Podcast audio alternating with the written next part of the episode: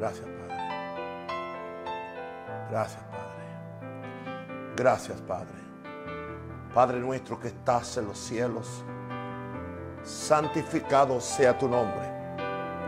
Venga tu reino, hágase tu voluntad, como en los cielos, así también en la tierra. El pan nuestro de cada día, dánoslo hoy.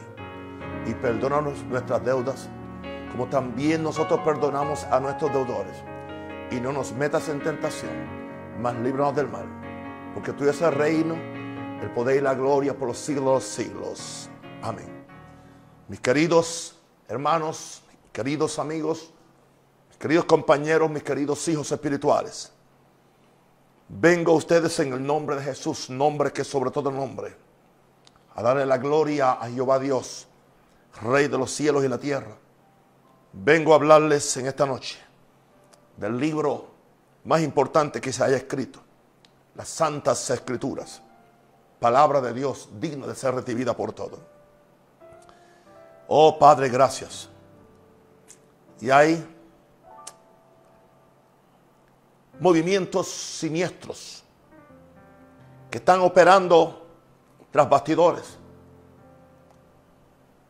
en las tinieblas, que se están aprovechando de todas las circunstancias para tratar de neutralizar la obra de Dios en la tierra. Y especialmente el blanco favorito de Satanás, de sus instrumentos, es la iglesia de Jesucristo. Hay fuerzas siniestras que siempre han querido silenciarla, siempre han querido neutralizarla, matarla, sacarla del medio para que no sea una influencia para traer el reino de Dios a la tierra. Es que la iglesia verdadera es el testimonio de Dios a un mundo que está en enemistad con Dios. Donde quiera que haya una verdadera iglesia, la convicción del Espíritu Santo se hace presente para manifestarle a los hombres que están en pecados, que sin Dios van a un infierno eterno, que tienen que cambiar su vida recibiendo a Jesús como Señor y Salvador. Y que sí, hay una evidencia que le da poder a la iglesia, a esto que se llama iglesia. Y esa evidencia es que Cristo se levantó de los muertos para nunca más ser vencido por la muerte, el pecado o, ningún, o ninguno de los enemigos que Satanás envía contra la iglesia. Yo vengo hoy a hablarle a los principados y potestades superiores. Vengo a hablarle a los gobiernos de la tierra. Vengo a hablarle a las familias, los concilios de denominaciones, ministerios. ¿Cómo estamos considerando esto que se llama iglesia? ¿Cómo vemos la iglesia de Jesús? ¿Cómo la cuidamos? ¿Qué pasión tenemos por ella? Ante ustedes hay un humilde y sencillo hombre de Dios. Soy un chico de la iglesia. En inglés, I'm a church boy. Soy alguien que ama esta iglesia. Porque Jesús murió por ella. Y voy a hacer todo lo que esté a mi alcance para ser una voz profética. Para la defensa de esta iglesia. Porque una de, de las verdaderas señales de un genuino apóstol no es otra cosa sino que una revelación y un amor pasional por la iglesia de Jesús. Eso lleva a ese hombre, a ese apóstol, ese pastor, ese profeta, a cuidar la iglesia y a, y a tener discernimiento cuando hay fuerzas extrañas y siniestras que se están moviendo para que esa iglesia no se expanda. Tengo noticias para ustedes. Me extraña cuando los hombres de Dios, supuestos hombres de Dios, son engañados y no entienden lo que está haciendo Satanás. Es muy peligroso que nos unamos con los que son enemigos de la iglesia y que solamente usan la iglesia con un oportunismo para sus mezquinos propósitos. Pero no les importa la iglesia. A mí me importa la iglesia y voy a pelear por ella hasta que Cristo venga o yo me vaya. Y eso es lo que haré aquí en Panamá donde Dios me trajo. ¿Por qué la iglesia de Jesús siempre prevalece? Es mi pregunta que recibía hoy mientras andaba por algunos lugares, oía algunas conversaciones y pensaba, y esto fue lo que Dios me dio para ustedes, mis queridos hijos. Hablemos en esta noche de lo más preciado para Dios en este planeta Tierra. No estoy hablando de concilios. No estoy hablando de denominaciones, ministerios, sino algo que es sobrenatural en su creación, espiritual en su esencia, poderosa en su ejecución e imponente en su avance. No estoy hablando de Maranata ni de ninguna denominación. Estoy hablando de algo que no es una institución humana, ni una organización religiosa, sino un organismo fundado sobre la realidad del hecho histórico de la resurrección del Hijo de Dios, Jesucristo. Que ahí es que se funda el poder y la, veracidad de esta iglesia. Estoy, estoy hablando de la madre de todos los creyentes. Estoy hablando de la iglesia que desde la perspectiva de Dios es santa, gloriosa, sin mancha y arruga. Esta iglesia no surgió de una buena idea que se le ocurriera a algún ser humano. Nació de las heridas de Jesús dos mil años atrás. Aleluya. Sostenida 20 siglos por el Espíritu Santo. Empoderada con la autoridad del reino de Dios y liderada por el campeón del Calvario, Jesús. En el Calvario, donde Jesús despojó a los principados y a las potestades. O sea, desarmó a los gobernantes y autoridades espirituales. Los exhibió públicamente, triunfando sobre ellos en la cruz. O sea, los avergonzó públicamente con su victoria sobre ellos en la cruz. Esta es la iglesia de la cual yo soy parte, a la cual yo defiendo a capa y espada, porque soy un pastor de ella, soy un apóstol de ella y soy un profeta de ella, pero más que todo soy un amante de lo más que Jesús ama aquí en la tierra, su iglesia. Veamos por qué la iglesia de Jesús siempre prevalece. Número uno, porque esta iglesia estaba en el corazón de Jesús desde antes de la fundación del mundo.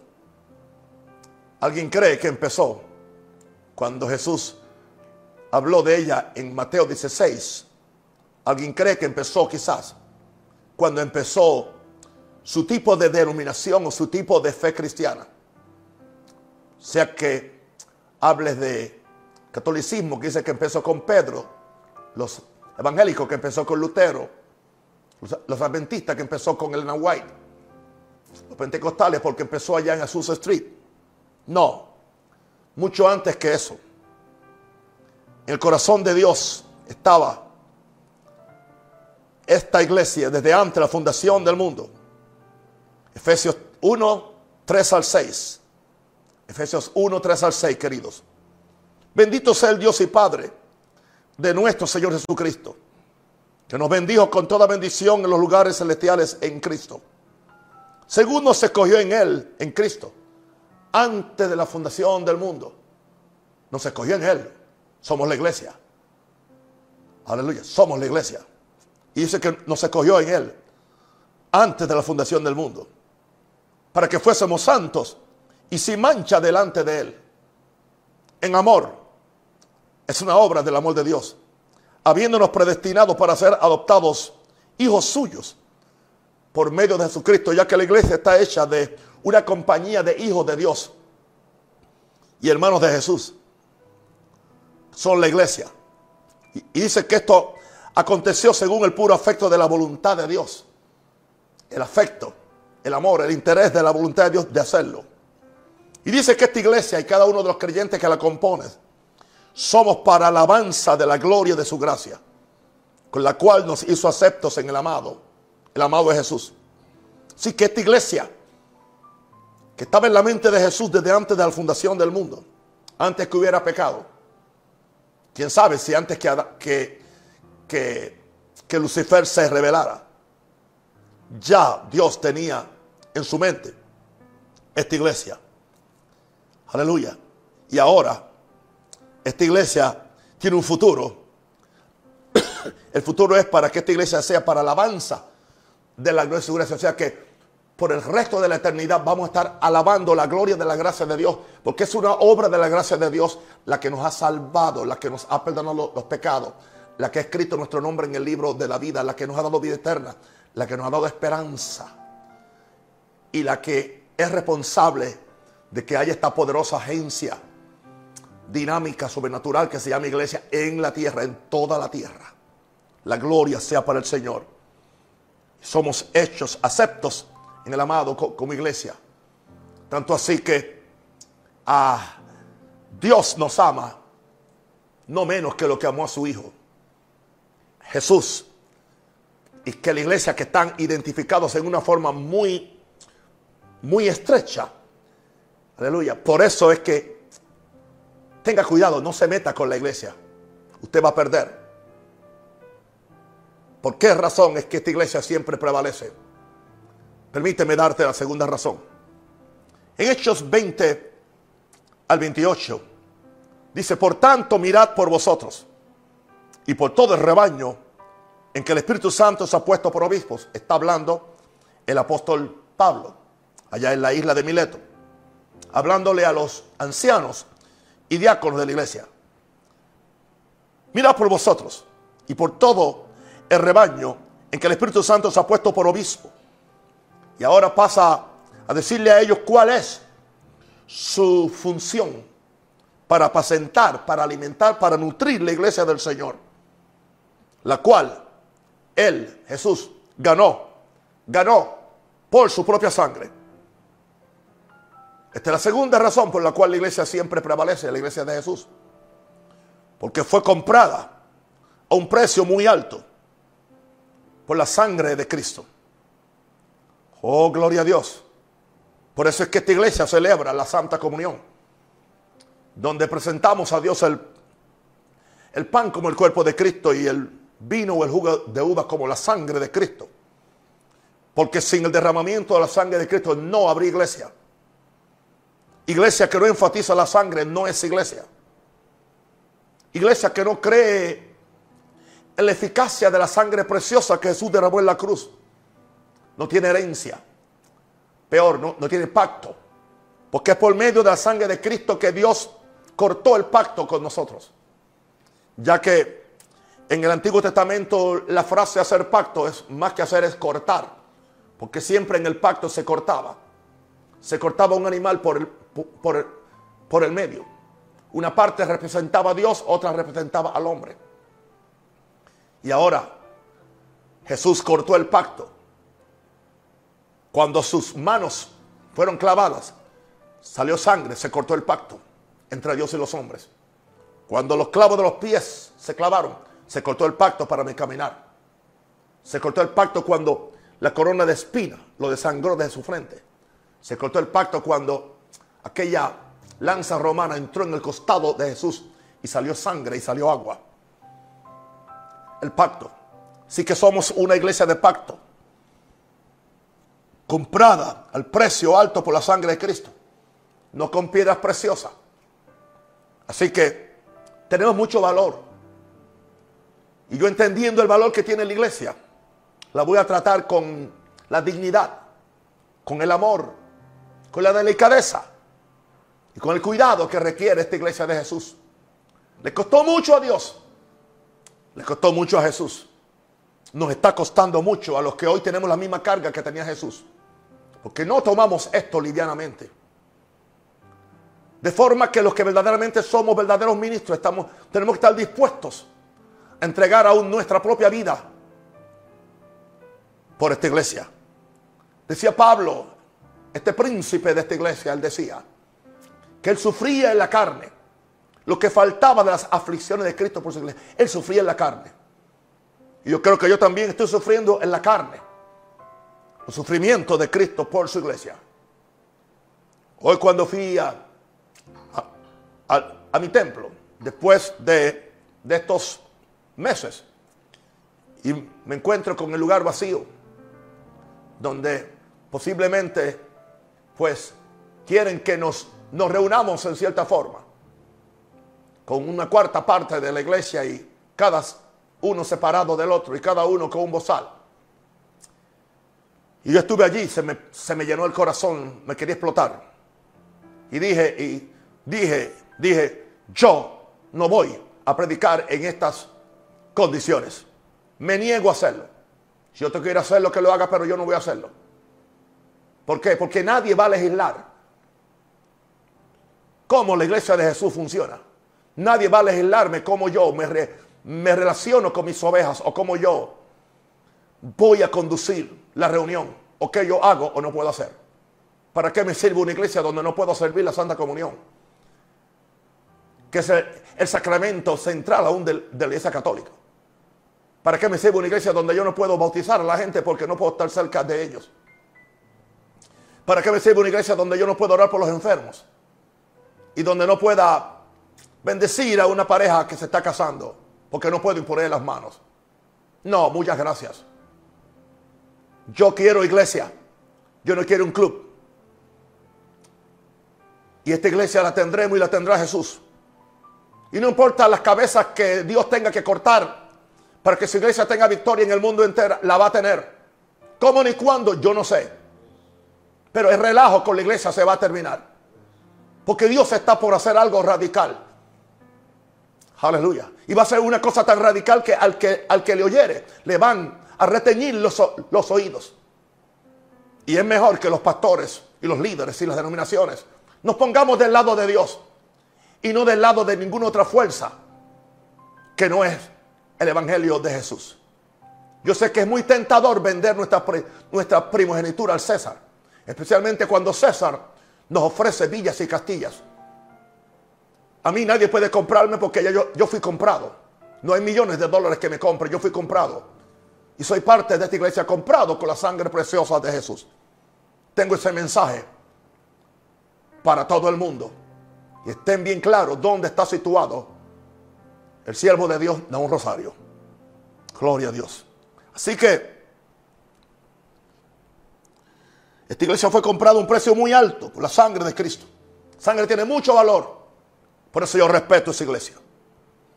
Número tres. ¿Por qué esta iglesia siempre prevalece? Porque es la encarnación viviente del Cristo resucitado. ¿Oíste eso? La encarnación. Dios se hizo carne en Jesús. Jesús se ha hecho carne en nosotros. Y nosotros somos la iglesia. Somos, cuando nos juntamos, ahí somos cuerpo. Por eso es que no quiere que nos juntemos. Por eso no quiere que tengamos culto juntos. Por eso es que no quieren separar. ¿Ah? Yo solamente me separo, pero es del pecado de los ateos, de los que tienen apariencia de piedad y se llaman ministros o apóstoles. Pero nadie me va a separar del amor de Dios, y menos de esta cosa, que, de, esta institución que se llama iglesia. La iglesia de Jesús. Aleluya. ¿Por qué? ¿Por qué? En la encarnación divina del Cristo resucitado. Efesios 1, 22, 23 dice hablando de esta iglesia. Sometió todas las cosas bajo, bajo sus pies, Jesús. Sometió todas las cosas bajo sus pies. Oh Dios. Y lo dio por cabeza sobre todas las cosas a la iglesia, la cual es su cuerpo. ¿Oíste eso? La cual es el cuerpo de Cristo. La plenitud de aquel que todo lo llena en todo. Somos el cuerpo de Cristo. Las manos de Cristo están en nosotros para sanar enfermos. ¿Y quién va a impedir que yo use mis manos? Los pies de Cristo están en los míos para yo caminar a llevar el Evangelio. El corazón de Cristo está en mí. Soy una encarnación de Cristo. Individualmente, yo. Corporativamente, iglesia. Individualmente yo soy un miembro de, de esta iglesia. Corporativamente soy parte de ese gran cuerpo que se llama la iglesia, el cuerpo de Cristo. Cristo encarnado en ellos. Por eso es que es tan peligroso venir contra la iglesia. Porque Pablo creía que tenía la, la, bendición de Dios de venir contra la iglesia, arrestando a los cristianos, maltratando a los cristianos, sacándolos de las casas, porque no entendía que la iglesia no es una rama, una institución acá en la tierra, abandonada o huérfana. Qué gran sorpresa se llevó Saulo. Cuando Jesús se le aparece en el camino a Damasco y le dice, Saulo, Saulo, ¿por qué me persigues? Pablo pensó, pero yo no conozco a este tipo. ¿Cuándo yo le he perseguido a él? En estas palabras Jesús está diciendo, si persigues a mis hermanos menores, si persigues a mi iglesia, si persigues a mi novia, me estás persiguiendo a mí. Y cuando tú lo haces en contra de mi iglesia, se te cuenta como que lo haces en contra mía. Y me tienes que dar la cara a mí. Y me tienes que dar cuenta a mí. ¿Por qué me persigues? ¿Qué te he hecho? Una pregunta. Una pregunta. Instituciones, países, enemigos de la fe. ¿Qué le hemos hecho? No ha sido la iglesia la institución que trae orden a la tierra. No ha sido la iglesia donde, donde oramos por los presidentes, los reyes y por los que están en eminencia. No es la iglesia donde, por razón de que la gente se convierte, se arreglan los hogares. Aleluya. Los borrachos dejan de beber. Los drogadictos dejan de inyectarse la droga. Los ladrones dejan de robar. Y es una carga menos para el Estado por razón de que hay una iglesia viva, cumpliendo la misión de Dios de cambiar los corazones de, los hombres. Usted que me está escuchando, agente del gobierno o agente de lo que sea, usted está, usted no conoce lo que es iglesia, usted conoce lo que es religión. E, ese es el problema. Posiblemente usted nació en una religión. Y lo, y lo único que entiende es que esto no es una religión. Esto es una revelación de quién es Jesús, el Hijo de Dios el que murió por nosotros, el que se encarnó en Jesús. Ahora Cristo se encarna en nosotros. Que Jesús se nos aparezca y diga, ¿por qué me persiguen? ¿Por qué no, no, no permite que mis hijos se reúnan y tengan la libertad? ¿Por qué lo hacen? ¿Por qué le ponen tantas restricciones? ¿Por qué se le ponen más restricciones a una iglesia que a una clínica de aborto en Estados Unidos? Cualquier lugar se puede poner, una, clínica de aborto, pero no una iglesia. ¿Cuánto nos exigen?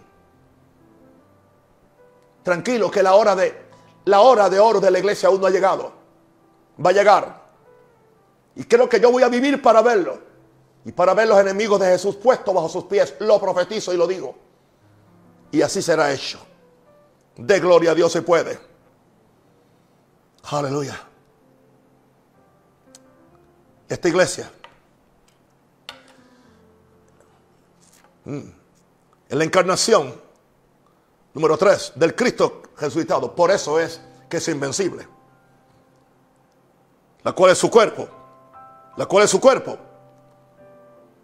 La plenitud de aquel que todo lo llena en todo. Yo soy iglesia. Yo mi iglesia. Lleve que está en la cámara esa iglesia. Diferentes miembros. Somos diferentes. Iglesia no es porque es bautista, porque es maranata, porque es asamblea, porque es cuadrangular, porque es católica, no. Es porque es Cristo. Es Cristo. Y yo oro que algún día se borren todos estos nombres, simplemente nos conozcan como la gente de Jesús. Es lo que somos, la gente de Jesús. Donde no estamos defendiendo los intereses egoístas de nuestro pequeño grupo o de nuestra propia empresa política o empresa religiosa. En algunos casos, empresa económica que lo que son algunas iglesias.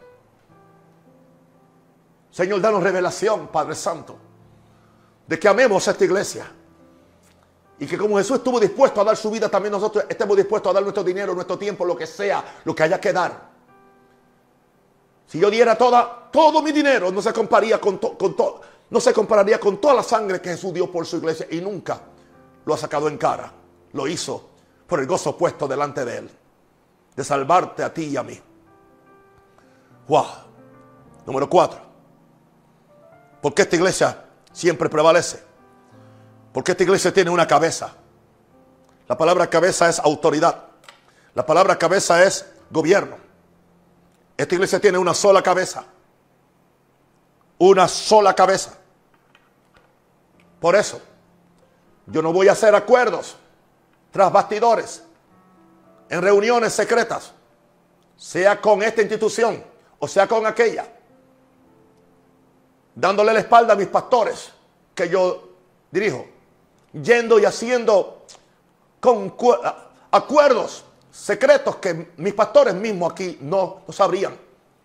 Porque a mí me ofrecieron cierta prebenda o cierta, a lo que le llaman ellos la bendición. Yo no traicionaría hacia mis pastores. Porque son mis hijos espirituales, no son mis empleados. Y esa es la, esa es la, la, la, mi decisión. Señor nos ayude. Es que yo sé lo que es iglesia. Y no es un grupo. No es, no es una institución. No es una empresa. No es una asociación de amigos con intereses comunes. No. Somos la iglesia de Jesús. Somos el cuerpo de Cristo. We are Jesus people. We are Jesus people. Somos la gente de Jesús. Y eso es lo que somos. Y la gente de Jesús somos peligrosos. No nos rendimos a nada ni a nadie. Pablo y Juan, perdón, eh, Juan y Pedro era la gente de Jesús. Dice que, que reconocían que habían estado con Jesús, hablaban como Jesús, se portaban como Jesús. Y cuando le dijeron, no hablen en nombre de Jesús, dijeron, no podemos dejar de decir lo que hemos visto y lo que hemos oído. Se lo prohibimos antes que obedecer a ustedes, lo obedecemos a Él porque Él ha sido real para con nosotros. Y Dios va a levantar ese tipo de ministros en Panamá con gallardía, que no sean cobardes, que amen más la gloria de los hombres que la gloria de Dios. Que, no sean cobardes para decir que no cuando alguien le quiere comprar. Cuando alguien le quiere comprar su fidelidad porque le está auspiciando su comedor. O porque le va a dar una hectárea de terreno para hacer un templo. Y aquí alguien que no se vende. Porque ya está comprado. Y el precio es muy alto. Se llama la sangre de Cristo. Con la cual Jesucristo me compró y me hizo su hijo. Y me hizo su pastor. Y me dio la tierna responsabilidad de ser tierno y apacentar mis ovejas. Con cariño, con amor, con justicia y siempre bendiciéndolas. Para eso vivo, para eso existo. Bendito el nombre de Jesús. Aleluya. Tiene una sola cabeza que se llama Jesús. Que se llama Jesús, en quien fueron creadas todas las cosas. Mire esta cabeza. Colosenses 1, 15 al 19 nos dice. Hablando de Jesús, dice, Él es la imagen del Dios invisible. Gloria a Dios. Hoy la iglesia es la imagen del Cristo invisible. Él es el primogénito de toda creación. Está desde el principio con Dios. Porque en Él, en Cristo, fueron creadas todas las cosas. Las que hay en los cielos, las que hay en la tierra. Visibles e invisibles. Sean tronos, sean dominios, sean, sean principados, sean potestades. Todo fue creado por medio de Él y para Él. De Él somos y para Él somos. La iglesia fue creada por medio de Él y para Él. Y Él Jesús es antes de todas las cosas. Y todas las cosas en Él subsisten.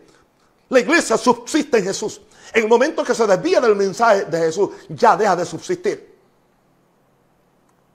Y Él, Jesús, es la cabeza del cuerpo que es la iglesia. Aleluya. Él, Jesús, Él es el principio.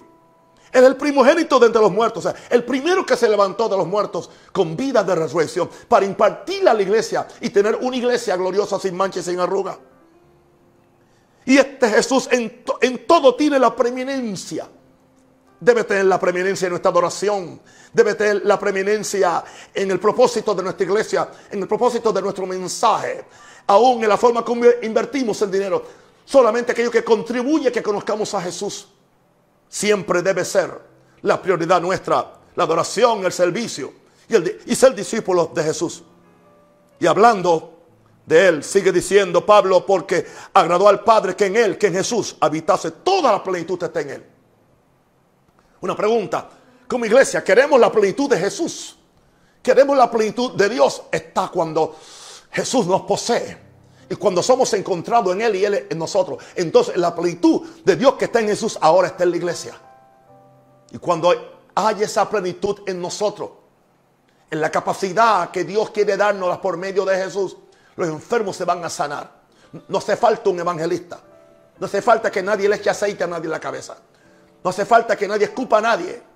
Sino que simplemente impondrán las manos y sanarán. O enviará la palabra. Como ha estado aconteciendo durante estos dos meses y pico. Muchas personas siendo sanadas por el poder de Dios. Con una sencilla y simple oración. Por la sangre y el nombre de Jesús. Esta iglesia no puede ser derrotada. Esta iglesia no puede ser arrinconada y tampoco puede ser burlada porque es divina, es espiritual. Aleluya. Porque esta iglesia siempre prevalece. Seis, es la novia de Jesús y futura esposa que él glorifica, sostiene y cuida. Aleluya. Honré a mi papá honré a mi mamá. Amo y amaba a mis hermanas y hermanos. Pero cuando conseguí una novia que se llamaba Minerva, con todo respeto, pasó a primer término. Pasó a primer término. Si usted no está de acuerdo conmigo, pero ese fue mi caso. Eso indica que si mi papá me daba a escoger, porque yo sabía que que esta era la voluntad de Dios para mi vida. Yo, sabía dónde estaba mi pasión y dónde estaba mi amor con Minerva. Aún antes de, de casarnos. Jesús se siente igual así con su iglesia. Aún no se ha casado. Por eso a la iglesia se le llama la novia de Jesús. Y esa novia, Jesús la va a cuidar. Jesús la va a sostener. Y tengan cuidado los pastores que Dios nos ha puesto para cuidarla, los apóstoles. Que no violemos esa novia. A Jesús no le gusta una novia violada. Y no creo que la ira de Dios va a ser tanto con la novia, sino con los violadores de la novia. Y yo oro que los saque del medio lo más pronto posible. Sea que se los lleve al cielo o que busquen otro trabajo.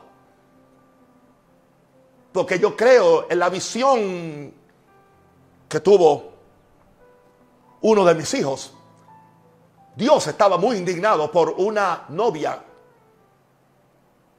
que había sido violada. En la visión la veían que estaba, los chorros de sangre le bajaban por las piernas, indicando que había sido, era, y era una novia porque estaba vestida, pero ya los, el, el traje estaba, andra, o sea, estaba feo, estaba sucio. Y Jesús dijo, yo no, mi hijo no se va a casar con eso. Esa novia hay que arreglarla. Esa novia hay que limpiarla. Hay que purificarla.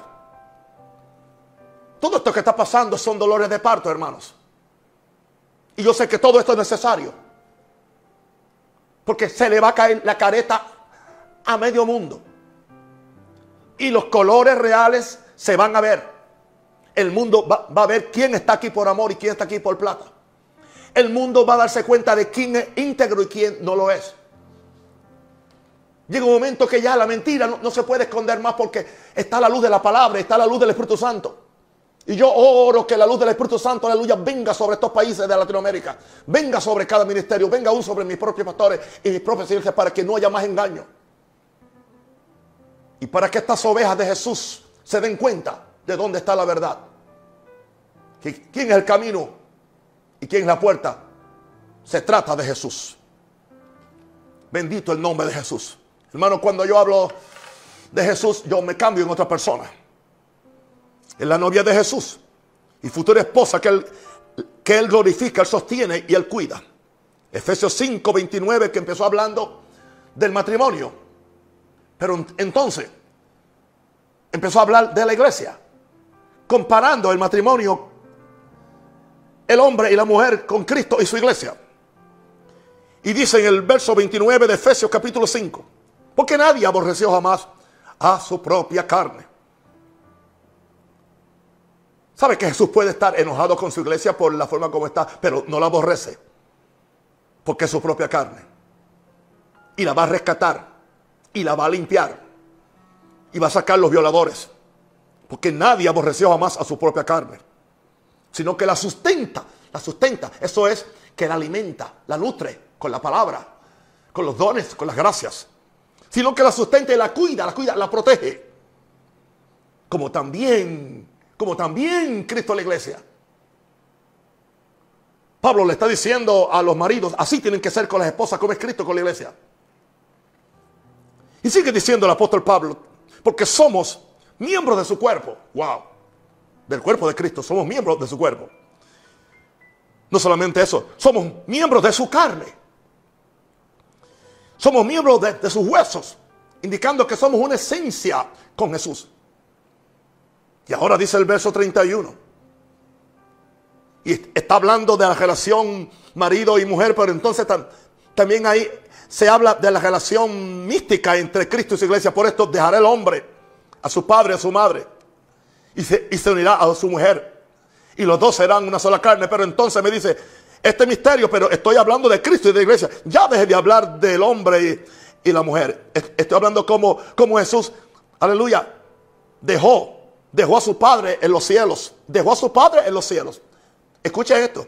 Dejó a su padre en los cielos para hacerse hombre. Dejó a su madre en la tierra. Para que por medio de su muerte naciera la iglesia. Te estoy diciendo algo que lo entiendo por primera vez hoy. Por primera vez en mi vida entiendo esto. ¿Por qué razón dijo este santo apóstol? Por esto dejaré el hombre. Y está hablando ahora de Jesús. My God. Por esto dejaré el hombre a su padre y a su madre. Dejó a su padre en el cielo para hacerse hombre. Dejó a su madre en la tierra para hacerse tu salvador y mi salvador. Aleluya. ¿Se acuerdan cuando tuvo que entregársela a Juan? Juan, y ahí tu madre. Aleluya. Madre, y ahí tu hijo. Y dice, y se unirá a su mujer. Pablo le llama a la iglesia la mujer de Jesús, la futura esposa de Jesús. Y los dos se consolidarán en una sola carne. Uf, grande es este misterio. Mas yo digo esto respecto de Cristo y de la iglesia. Empecé hablando del matrimonio, pero e, era una excusa para yo darles a ustedes una comparación de que entendieran lo espiritual usando lo natural. Mas yo digo esto respecto de Cristo y de la iglesia. Y la novia de Jesús, futura esposa, es la que vio Juan que descendía del cielo. Una novia dice ataviada para su marido. Y habrán unas bodas, las bodas del Cordero. Gloria a Dios. Santo el Señor. Maravilloso esto. ¿Cómo estamos tratando la novia de Jesús? cómo le estamos tratando. Aleluya.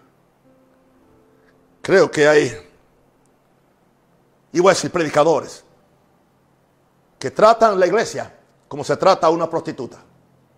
O, o, como se trata a una mujer que se le paga para pasar una noche con ella en un motel.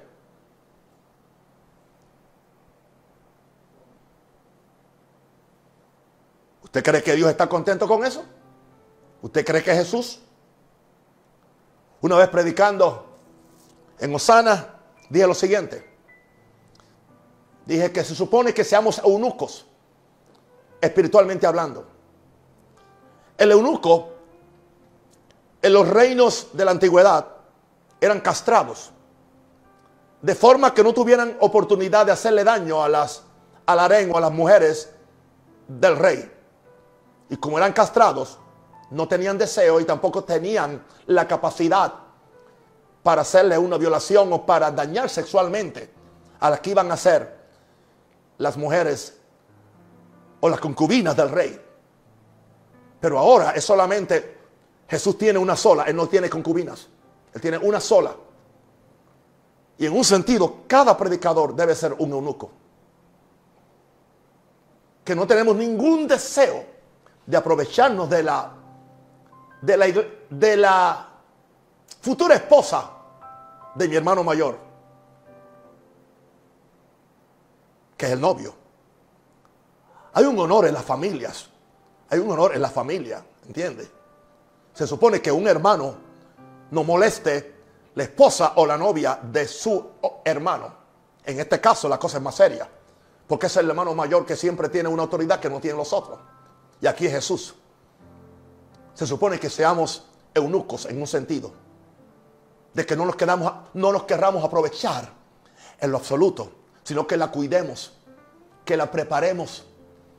Aleluya, con los mejores ungüentos, con las mejores galas, esté engalanada la iglesia, preparada para su marido, que va a ser Jesucristo, para que él la encuentre hermosa y preciosa. Padre Santo, gracias. Gracias, gracias, gracias. ¿Por qué razón? Esta iglesia prevalece. Aleluya. Número 6.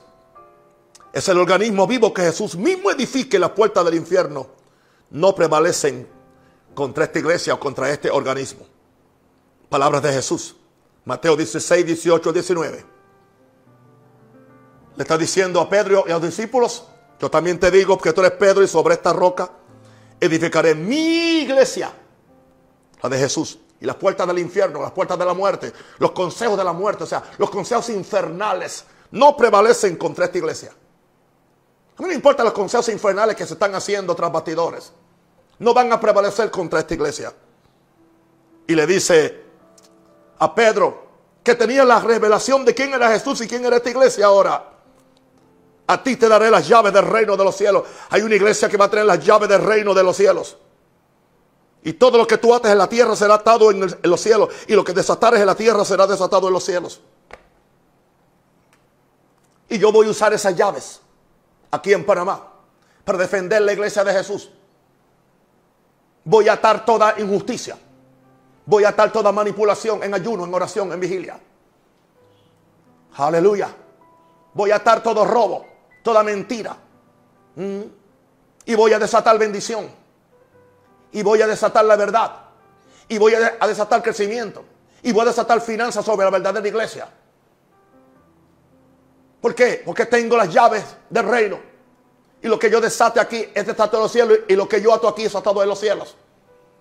Esa es la autoridad que tenemos nosotros que tener. Y así es que yo consigo mi plata. Y así es que yo consigo el favor de Dios. Y así es que yo vivo bien para la gloria de Dios. Y así es que yo financio mis templos. Y así es que le estoy enseñando a mis discípulos. Porque esta es la iglesia de Jesús. Y Él le paga a sus empleados. Gloria a Dios. Pero tengamos cuidado cómo. Cómo las ovejas son de Él. No son nuestras. Somos pastores asociados de Dios. El, el pastor principal de Maranata es Jesucristo. Yo soy su ayudante simplemente soy un pastor asociado. Aleluya. Y yo tengo que amar esas ovejas y bendecirlas. Bendito el nombre del Señor. Aleluya. Creo que estoy por terminar. Jesús le edifique la puerta del infierno. No importa los... Usted no tiene idea de las cosas que se están planeando. ¿Entiende? Todo ese asunto que... todo este nuevo orden mundial. De los cuales los los cobardes predicadores de renombre en Estados Unidos no se atreven a hablar. Y Dios tiene que escoger a un hombre que es un super adúltero que hoy, es Donald Trump presidente para que entonces él sea quien diga que venga hablando en contra del nuevo orden mundial y que él sea quien esté defendiendo la iglesia. Mientras los llamados pastores famosos del país simplemente están por ahí celebrando los disturbios y solamente hablando de reconciliación racial en vez de hablarle a los hombres de la reconciliación con Dios y un cambio de corazón. Cobardes los que son si me están escuchando. Y le estoy hablando a, a mis conciudadanos pastores norteamericanos. Pero también le hablo a todo de Latinoamérica que no tenga, que no tenga la fortitud espiritual para pararse en su sitio. Y con mucho respeto y en sumisión a Dios y en respeto a la autoridad superior, decirle a dónde estamos parados.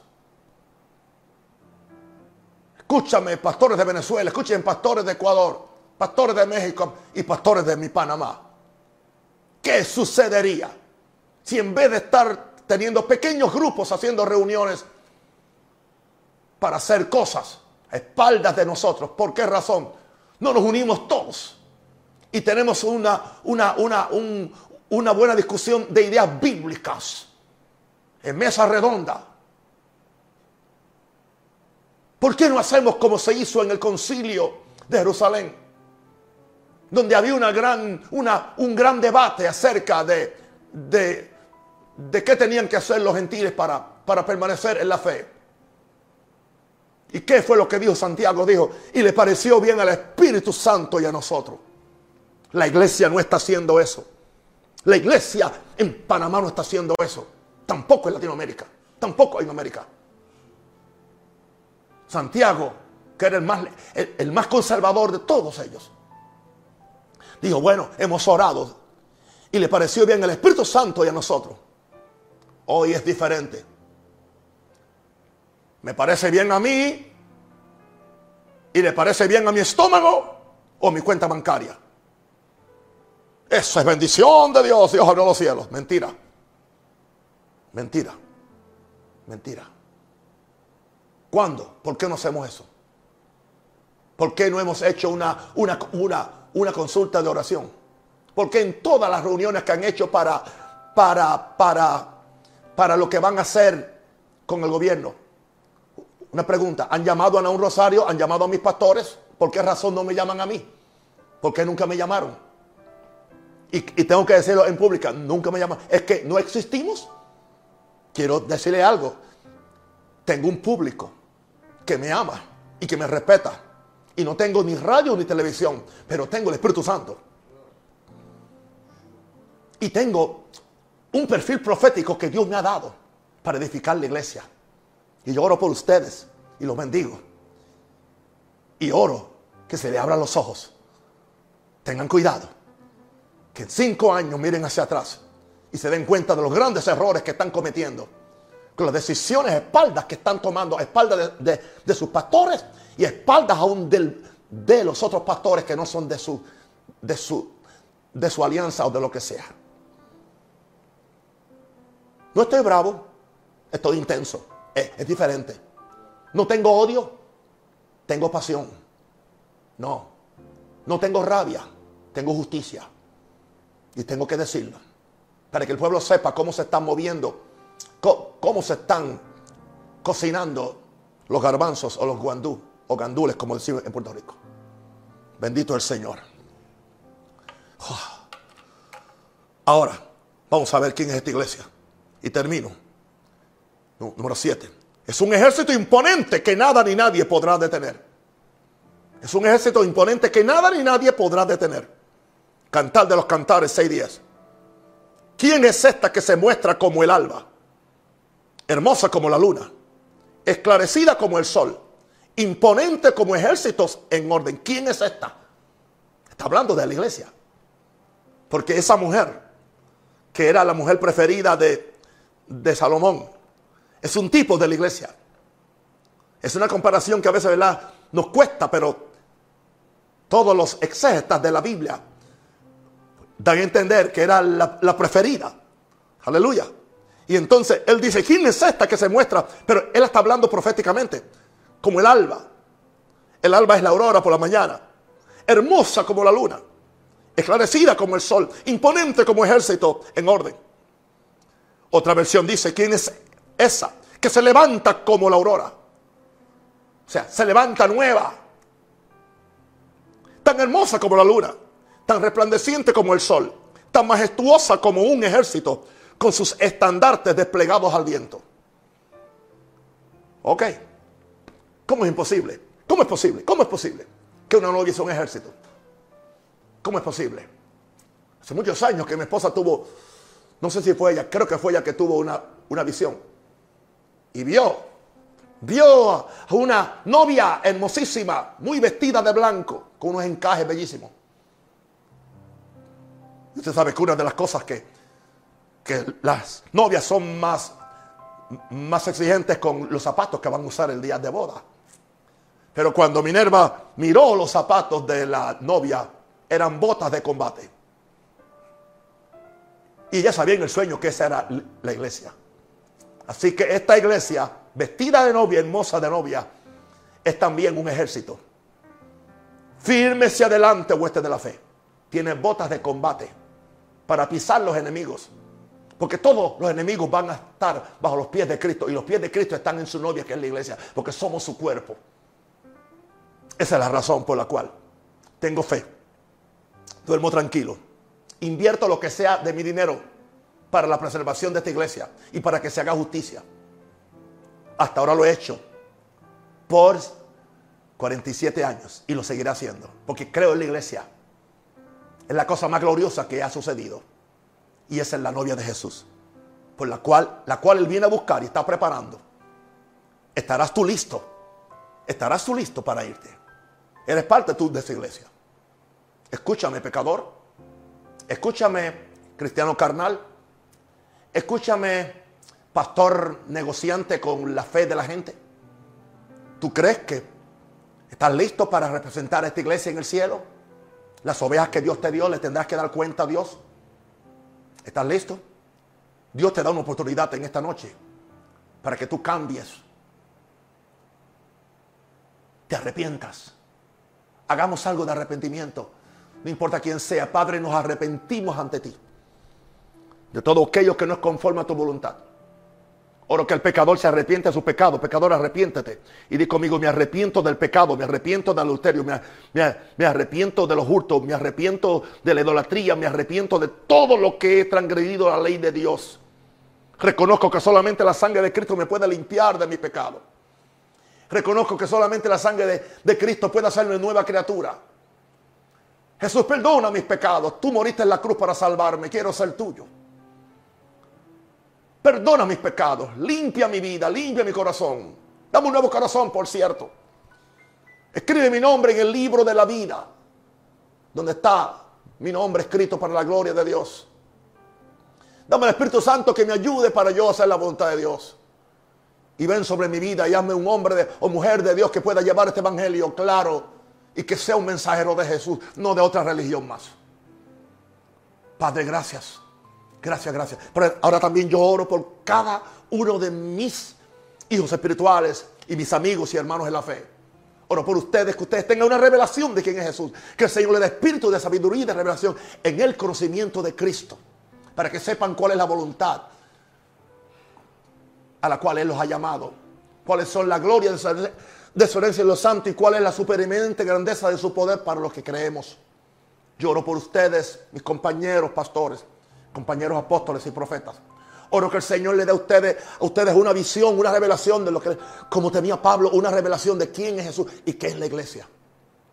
Y que empiecen a tratarla como tal, como la novia preciosa, gloriosa, hermosa, sin manchas y arrugas, que Jesucristo quiere algún día recoger con Él en las nubes. Y ahora oro por cada persona enferma. Se están sanando gente de cáncer, se está sanando gente de diferentes enfermedades. Y ahora yo envío la palabra de Dios. Y coramamando, katirabasólaba, ribocotoroboshila. Hago expiación por la sangre de Cristo. La sangre que salió de sus venas, aleluya. Por esa sangre gloriosa, yo declaro ahora sanidad sobre cada enfermo. Cáncer, tú deja de existir. Por el poder de la sangre de Cristo. Aleluya. Por la llama del Espíritu Santo eres erradicado. Mejor que la quimioterapia es el poder de Dios, es la llama del Espíritu Santo entrando a lo más adentro. Toda enfermedad, enfermedad cardíaca, enfermedad de los hígados, inflamaciones internas, problemas con, con los pulmones, yes, aleluya. Tumores en el cerebro, aleluya. Ah, tumores en, los senos o lo que sea. Aleluya. Inflamaciones internas. Aleluya. Flujo de sangre. que no paran. Yo declaro sobre cada uno de ustedes, cualquier enfermedad que sea, sé sanado. Aleluya. Cualquier problema, dolores en la espalda o lo que sea, sé sanado en el nombre de Jesús.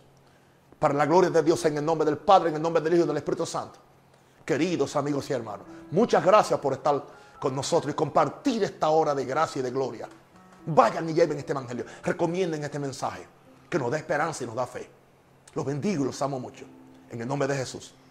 Los amo. Chao.